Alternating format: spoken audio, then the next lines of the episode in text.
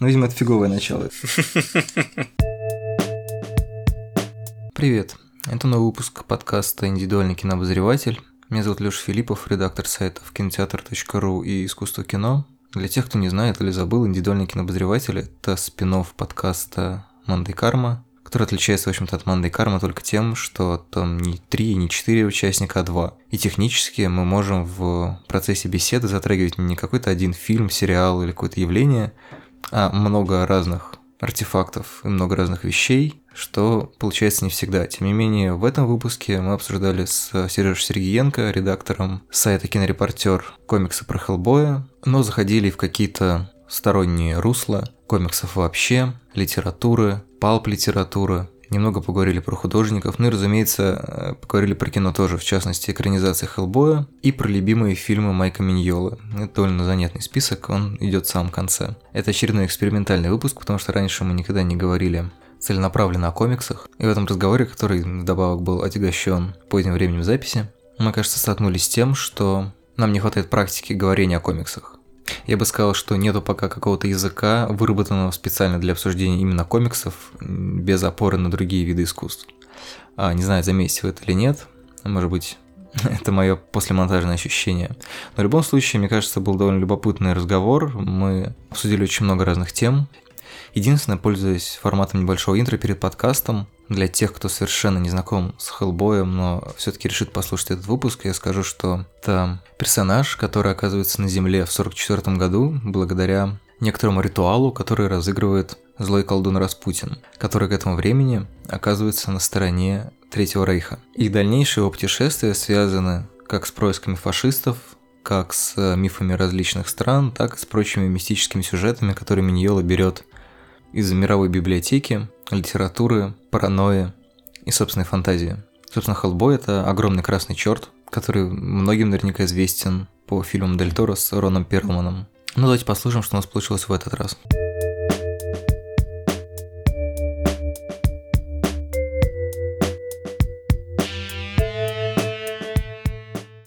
Ну что, Хеллбой 25 лет, когда 20 3 как раз марта, да, вышел первый выпуск, как я понимаю. Угу. У меня проблема реально, это огромная тема, и ты не знаешь, за что схватиться. То есть тут, как не знаю, это обсуждение огромных тем напоминает, мне кажется, художественное привлечение, но, возможно, это напоминает оргию. То есть непонятно, с чего начинать, а как бы потом уже все, все завертелось, и как бы темы сами подскакивают. Угу. И в Хеллбой очень много вещей, за которые можно ухватиться, но вот с чего начать, Может, как раз и начать с того, что это слишком, ну, что называется, слишком объемная тема, и это в нем во многом и интересно, как мне кажется, потому что Миньола, он стартовал с какой-то малюсенькой идеи, причем изначально ты в курсе, наверное, в курсе, что комикс изначально был практически типичной супергероикой, просто вместо того, чтобы сражаться со сверхзлодеями, они сражались с паранормальщиной.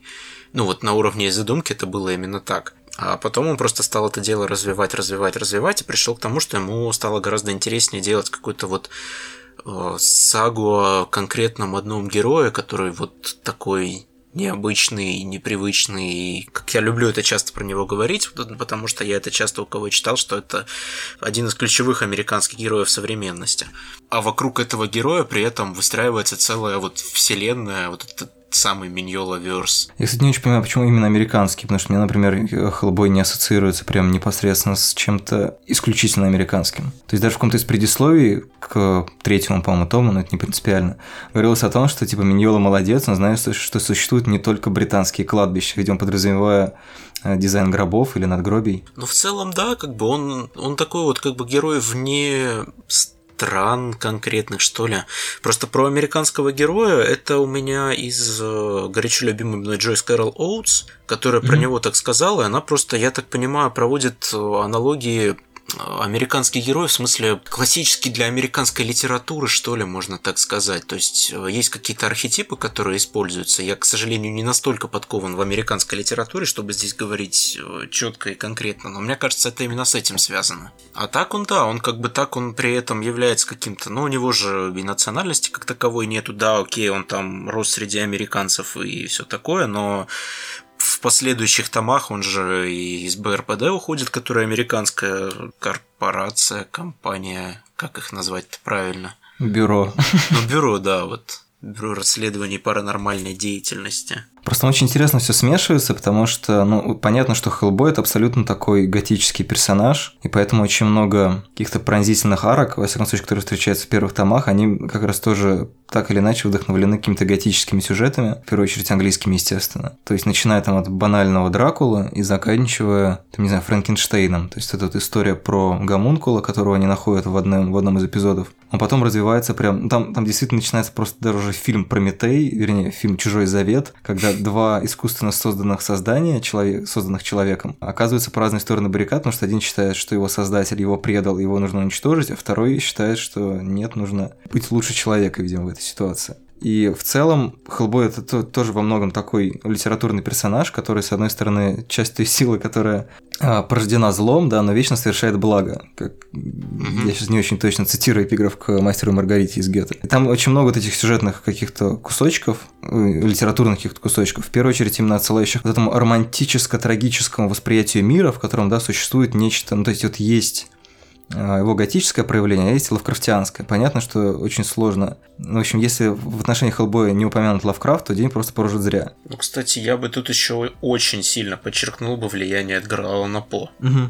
Вот, потому что да, про Лавкрафта вспоминают как-то очень часто, а про По вот не, не настолько. А мне кажется, что он даже сильнее повлиял на Хеллбоя. Ну, графически и, ну, и интонационно, наверное, во многом тоже. Ну, то mm-hmm. есть, на самом деле, если мы, мы можем целый подкаст посвятить тому, чтобы мы просто перечислять вещи, которые буквально или предположительно повлияли на Хеллбоя. То есть, это, что называется, вещи, которые мы любим. Мне кажется, что очень сильно, конечно, влияла палповая литература и э, нуар. Точнее, крутосваренный детектив, потому что нуар – это кинематографическое понятие да, все эти вот закадровые остроумные монологи Хеллбоя, они делают его таким. Ну, кстати, и визуально тоже много, мне кажется, берет из нуара, в том плане, что нуар всегда ассоциируется с вот этим вот густым черным цветом, которого должно быть много, угу. а у Хеллбоя прям вот максимально гротескные тени всегда, и тоже очень сильно бросается в глаза. Вот, тут мы снова, соответственно, ныряем уже немножко в другую сторону. Великий ужасный Алан Мур называл Хеллбоя смесью Джека Кирби и немецкого экспрессионизма. То есть, соответственно, на самом деле, глубокие тени нуара, они как раз идут из вот этого вот mm-hmm. немецкого кинематографа 20-х годов. Да, потом, если мы вернем в другую сторону, там, естественно, есть э, различные мифологии, там славянская, скандинавская и прочее. Там вернем в третью сторону, там уже вот это вот трагическое э, восприятие мира. Я, я не знаю, может быть, в конце он как-то разрешился, но пока он выглядит абсолютно неразрешимым конфликт двух противоположных природ, даже трех. То есть есть Хеллбой же это порождение дьявольской, ангельской и человеческой природы. И, соответственно, все три они в нем по-разному преломляются, хотя, честно говоря, пока что э, в тех историях, которые читаются, я бы не сказал, что он вообще, в принципе, оказывается заложником каких-то сложных духовных метаний. Ну, это ты просто пока не дочитал, потому что вот к... ну, я прочитал шесть томов, и вот шестой том полностью посвящен как раз чисто его душевным метаниям и тому, как он пытается найти свое место в этом мире, и у него, в общем-то, это вообще не получается. Ну, закономерно, что сначала Миньола мир описывает, а потом уже к духу переходит. Ну да. То есть, ну, сначала нужно все-таки очертить какую-то общую фигуру, а потом уже начинать работать с фактурой и выдавать что-то более конкретное. Поэтому мне на самом деле тоже очень интересно, чем это все закончится. И я очень искренне надеюсь, что мы когда-нибудь это узнаем, в смысле, прям вот на русском, на русском, а не придется пиратствовать и скачивать это все. Сейчас правильные поклонники Хеллбоя, которые уже все прочитали, пренебрежительно хмыкнули и выключили подкаст. Не знаю, по поводу, кстати, вот, э, вот этих всех разных штрихов и что когда раскрывается, мне очень нравится в Хеллбое как раз это ощущение огромного полотна, которое, ну, изначально еще, в принципе, таково, таково мне было задумано, и там очень большой элемент случайного. То есть, в принципе, к огромному количеству произведений в предисловиях Миньола честно говорит, слушайте, ну, короче, тут я думал вот так вот сделать, а потом что-то подумал и передумал. Mm-hmm. Этого персонажа я хотел убить, а потом подумал, ну, наверное, будет классно, если, если он будет играть более важную роль. Все в таком духе. То есть это вообще довольно, довольно забавно. И в итоге, если это в конце складывается в какую-то огромную-огромную фреску, то это вообще, конечно, монументальнейший труд. Я уверен, что есть огромное количество вещей, где на самом деле эта картина не совсем сходится. Я не знаю, есть, наверное, даже какая-то подборка ошибок Миньола Верса. Насколько я знаю, какие-то вещи он задним числом правит. В смысле того, что при переизданиях там какие-то правки вносятся все-таки. Mm. Но это не Хитер. точно. Это не, не стану врать, но, по-моему, я что-то такое читал про это. Вообще, конечно, интересный вопрос, да, когда вот ты создаешь столь глобальную вселенную, особенно с учетом того, что сейчас, насколько я помню, он уже и не один этим занимается в том числе. Ну, в смысле, там сейчас достаточно большое количество каких-то спин написанных не Миньолой, даже нарисованных уже не а, тем не менее, они как-то очень четко укладываются в этот вот Миньола верс, расширенный так называемый, да, и он там все равно за всем этим делом следит, старается его дорабатывать как-то, и, ну, как минимум, куратором все равно выступает. Я сейчас посмотрел, вот я говорю, сегодня купил этот артбук по Hellboy, и к нему в подарок шел плакат.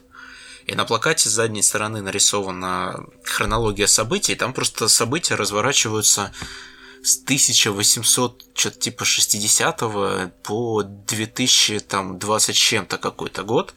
И это так удивительно, что, ну, как бы, то есть, ну, прям целая вселенная проработана и, по сути, создана одним человеком. Это, конечно, достойно похвалы. Причем очень интересно, что, судя по всему, Миньола, в общем-то, выстрелил Хеллбоем, то есть все говорят, что он там что-то рисовал, у него был какой-то свой самобытный стиль, но, в общем-то, не узнать стиль Миньола сейчас уже практически невозможно. То есть ты видишь глубокую тень, скорее всего, это либо Миньола, либо Миньола-заменитель какой-нибудь. Но при этом вот до 94 года, когда вышел 23 марта 94 года, когда вышел, то есть до этого еще он какое-то время пытался там DC другим издательством этот комикс втюхать, и вот когда вышел первый номер, вот с этого еще даже не сразу, но потихонечку начался какой-то его вот э, личный путь успеха. Не, слушай, ну, ну ты не совсем прав. У него все-таки с Бэтменом были хорошие выпуски какие-то отдельные. Насколько я помню, Бэтмен Готика это именно его работа. А Бэтмен Готика это достаточно известное произведение. Он очень классный тоже, кстати. Подожди, он, у него еще про Бэтмена был, по-моему, про под электричество, что-то про, электри... про электрические Бэтмен фонари. by Gaslight он называется. Да, да это да, где да. он в викторианскую эпоху. Удивительный Бэтмен, но это уже позже было. Ну, я имею в виду, что именно как большой вот такой автор, он, он все равно сформировался на Хеллбое. То есть у него были какие-то... Или, или не, или на самом деле, не знаю, или это был как... А, даже не знаю кто. Там гораздо интереснее даже не это, мне кажется, а то, что я находил какие-то работы от Миньола 80-х годов, и там явно видно влияние Джека Кирби. Вот это очень забавно и удивительно, потому что он вообще не похож на то, что он рисует сейчас.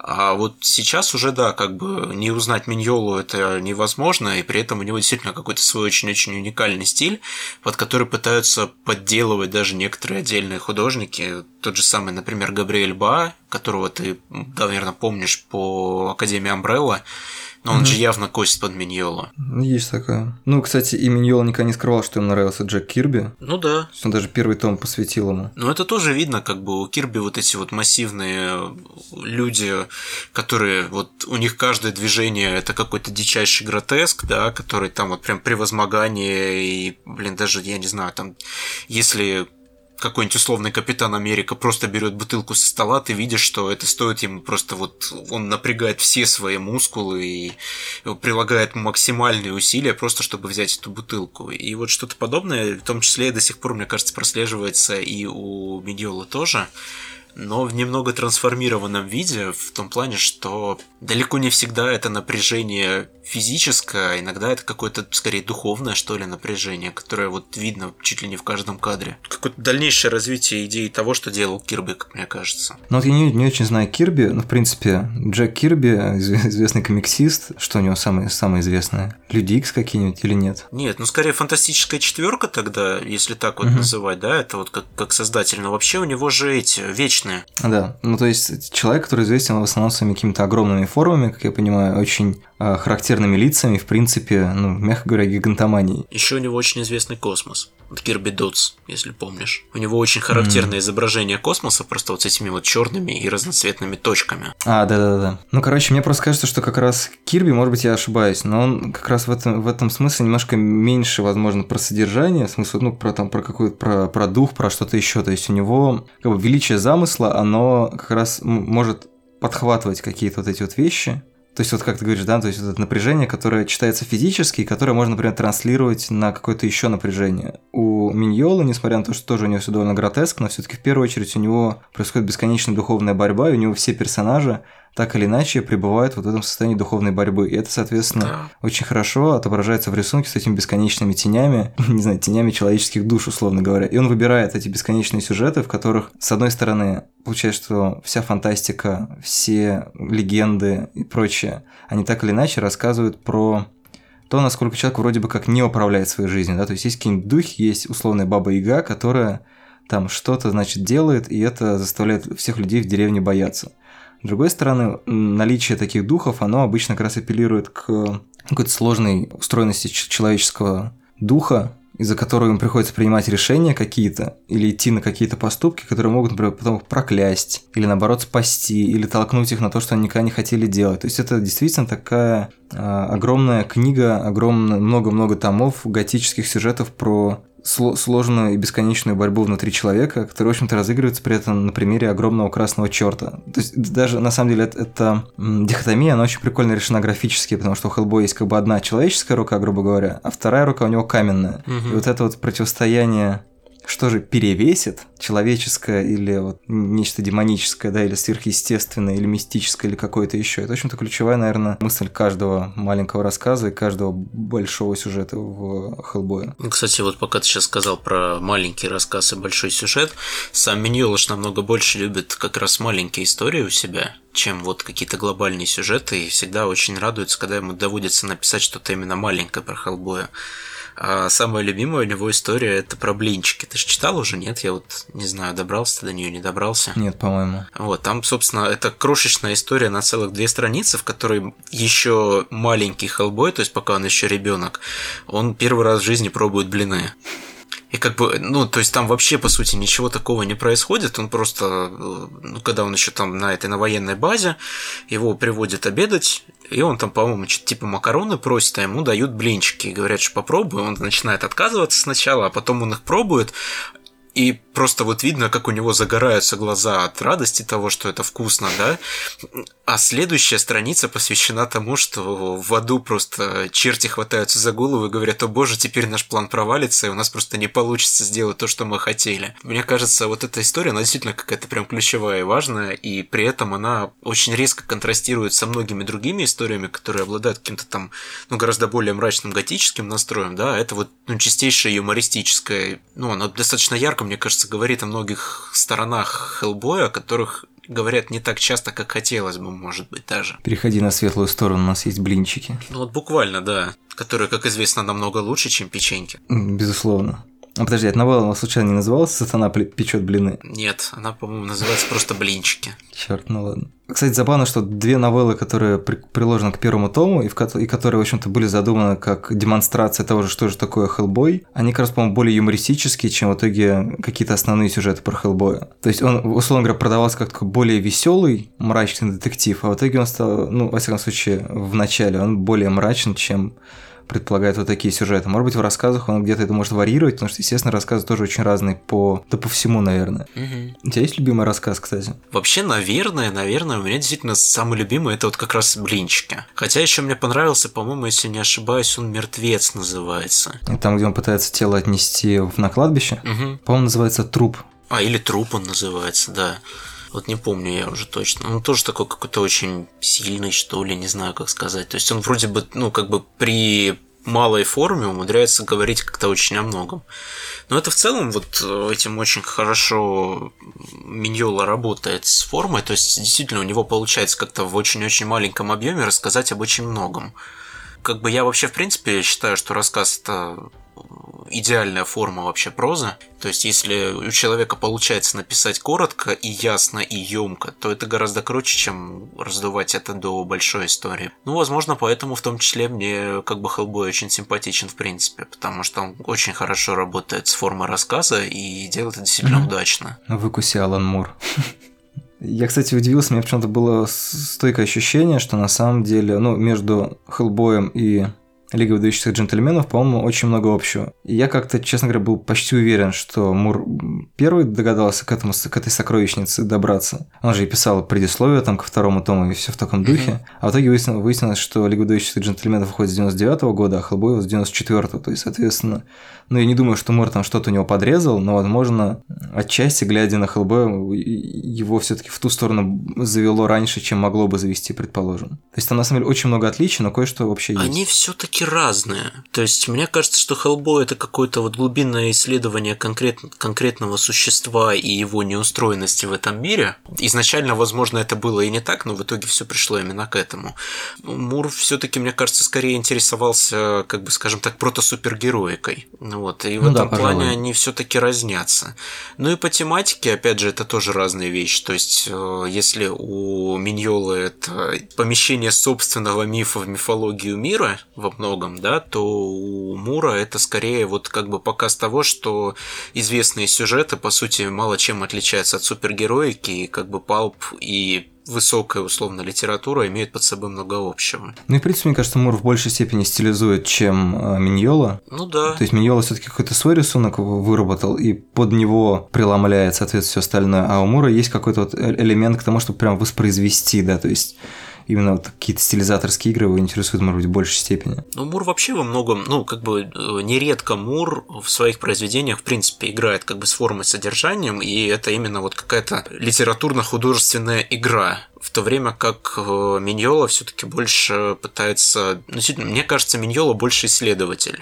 Мур гениальный интерпретатор, что ли. Но при этом дофига research ит просто. Нет, ну это несомненно. То есть взять тот же самый из Ада, да, у которого там по скриптум, в котором рассказано, как он прорабатывал все, это там по объему чуть ли не как сам графический роман. Боже, опять я использую этот чудовищный термин. Но я, я веду к тому, что просто у него там практически про каждый кадр, про каждую отдельную сценку и так далее, написано там со ссылкой на какой-то документ и так далее, но это все равно получается очень муровское произведение, которое зачастую как-то иронизирует над, даже над тем, что было сделано и так далее, да. А Миньола как-то, ну, мне кажется, он скорее работает с содержанием, что ли, чем с формой. То есть, ну, то есть, ну, это разница подхода, в общем, большая, мне кажется, есть между ними. Просто я сейчас вот думал, э, как раз уж мы как-то свернули там, к сравнению Миньола и Мура почему-то.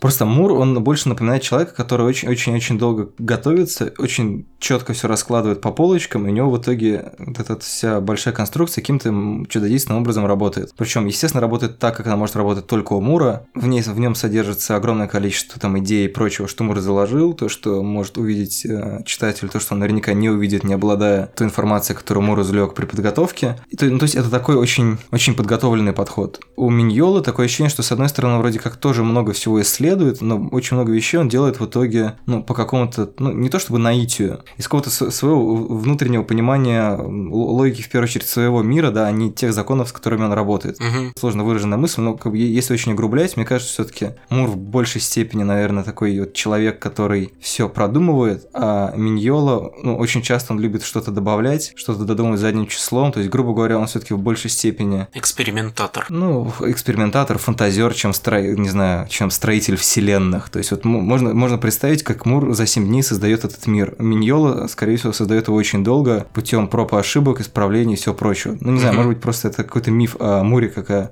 неподражаемом гении комиксов, который очень много знает, но никому не скажет. Почему-то мне вспомнилось, что он ранее э, свои произведения Мур подписывал потрясающей анаграммой Анала Ромео. Из Майка Миньола такой, конечно, не вытащишь.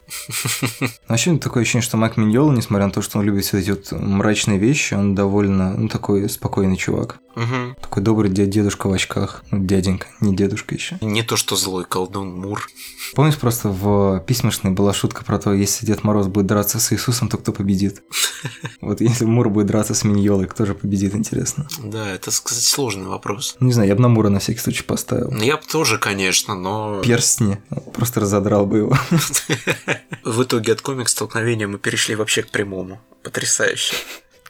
Вот, кстати говоря, про художников с каким-то неподражаемым стилем. С одной стороны, да, если на самом деле придираться к Хеллбою, то можно, конечно, сказать о том, что все, все это перерабатывание каких-то очень старых сюжетов, не знаю, народных, ненародных, готических, неготических. Теоретически, по-моему, тоже в одном из предисловий чуть ли не сам Миньола про это говорил, или, а нет, это говорил один из художников, который обводил его рисунок, о том, что там какие-то сюжеты, условно говоря, были там похуже, какие-то получше, ну и в принципе, в первую очередь завораживает рисунок, да, то есть какой-то неподражаемый, mm-hmm. вернее, ну, неповторимый миньоловский стиль. И вот думая про это, как раз мне кажется, что довольно любопытно отношение, опять же, если мы сравнивали там с Муром или можно с кем угодно еще сравнивать, что все-таки есть некоторые авторы, некоторые художники, у которых есть вот настолько своя манера видения мира, которая, что бы они ни делали, это обладает какой-то абсолютно энигматической, завораживающим свечением каким-то. И какую-то аналогию, чтобы, ну, немножко, может быть, про кино поговорить. Мне кажется, как раз Гильермо Дель Торо со своим, соответственно, стилем визуальным, а который особенно проявился в экранизациях Хеллбоя, это оказалось довольно, ну, конгениальные друг другу вещи, при том, что Дель Торо в первом фильме про Хеллбоя очень вольно экранизировал комикс, а во втором они с Миньолой вообще придумали сюжет с нуля. И визуально, ну, вот если не знать, как выглядит комикс Хеллбоя, а посмотреть только фильм,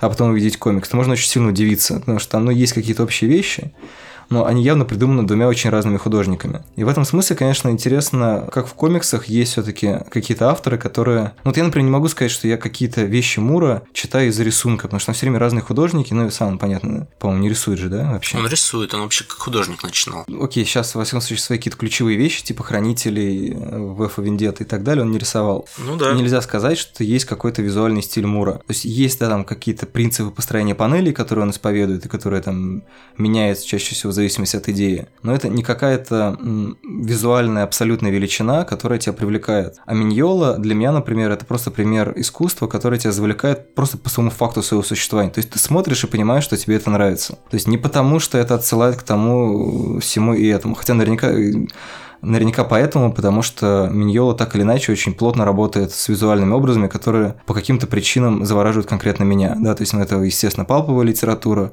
это немножко Дюрера, у него там постоянно есть, там, не знаю, четыре всадника апокалипсиса, еще какие-то угу. вещи. Там потом всякие знаменитые портреты Распутина и Влада Дракулы. То есть он очень много работает там со всякими гравюрами и прочим, прочим, прочим. Мне кажется, что интересный случай, когда в комиксах вот есть Кирби, есть Миньола, я не знаю, наверняка можно там, не знаю, сотню таких таких авторов назвать, но сотни, это, на самом деле, не очень, не очень много, да, есть гениальное лицо Дилана. Нет, ну, конечно, есть какие-то такие вот крупные величины, не знаю, того же самого Дэйва Маккина, например, взять, да, то есть ты его ни с чем вообще никогда не спутаешь. Вот, ну, вообще А-а-а. никогда ты его ни с чем не спутаешь. Я не могу вспомнить, кто это, мне очень стыдно, но... «Скорбный дом на скорбной земле» Бэтмен. Моррисонский? Да. А, естественно, да, окей. У него вот крайне удивительный свой собственный стиль, еще он эти обложки для Сэндмана делал. Да-да-да. Вот, то есть его ты то- тоже точно ни с кем не спутаешь, да? Ну, вообще, конечно, так вот сходу тяжеловато назвать. Кто, кто не знает, десятку, э, как выглядят обложки Сэндмана или как выглядит этот комикс про Бэтмена,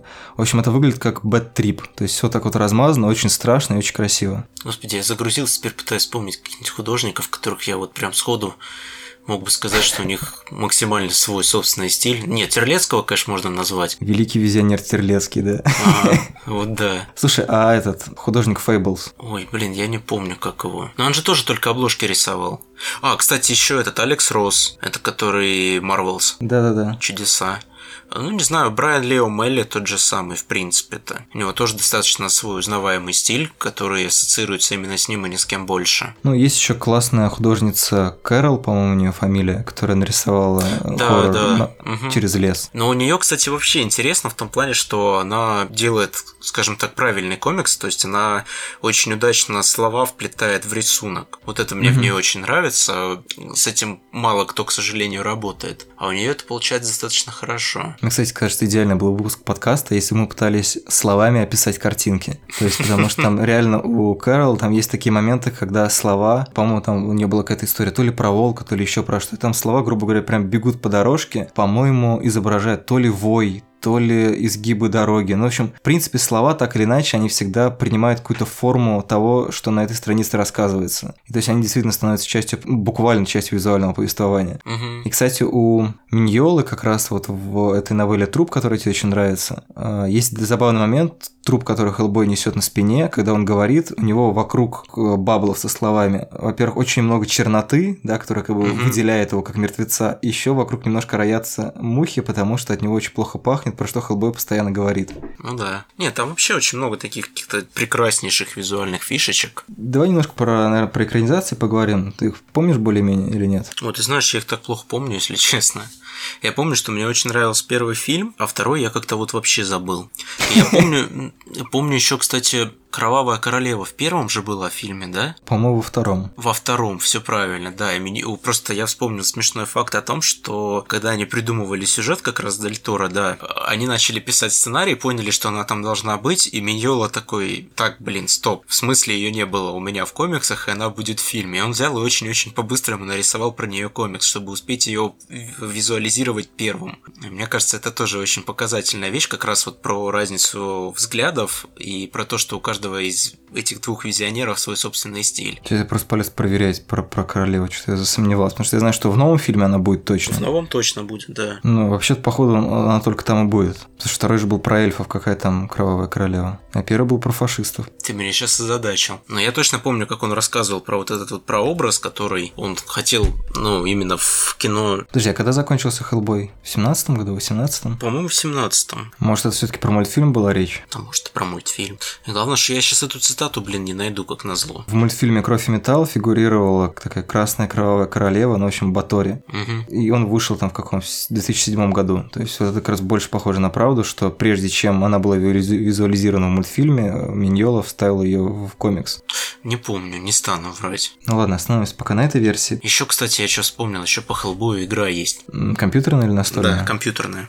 Настольная тоже есть, есть настольная ролевая игра, причем по нему. Она не столько про Хеллбоя, естественно, сколько про БРПД. М, Вот, и там просто там хорошо и цельно описан мир, написано, как создавать приключения в этом мире, и, собственно, рассчитано на то, что игроки берут на себя роль агентов и должны по всему миру вот с этой паранормальщиной бороться. Ну, вообще довольно заразительно. Мне, э, мне, в принципе, очень нравится, как Хеллбой провоцирует тебя на исследование вот этих всех каких-то потусторонних идей. То есть он, он собирает самые, самые такие злачные истории, которые завлекают тебя в исследование, с одной стороны, абсолютнейшей небывальщины, с другой стороны, вещей, которые так или иначе связаны, не знаю, с историей, с философией, с человеческим характером и прочим. То есть у него переплетается эта тема с всякими вот этими фашистскими происками, да, условным Анненербе, который, по-моему, так и не называется этим названием. Там, не знаю, ирландские легенды, что-то еще. И в этом смысле еще очень любопытно, какие фильмы вдохновляли Миньолу. Я нашел список из семи картин, которыми он поделился там в каком-то из интервью, видимо. И там, ну, в общем-то, когда ты начинаешь э, читать эти названия, все более-менее очевидно. То есть ты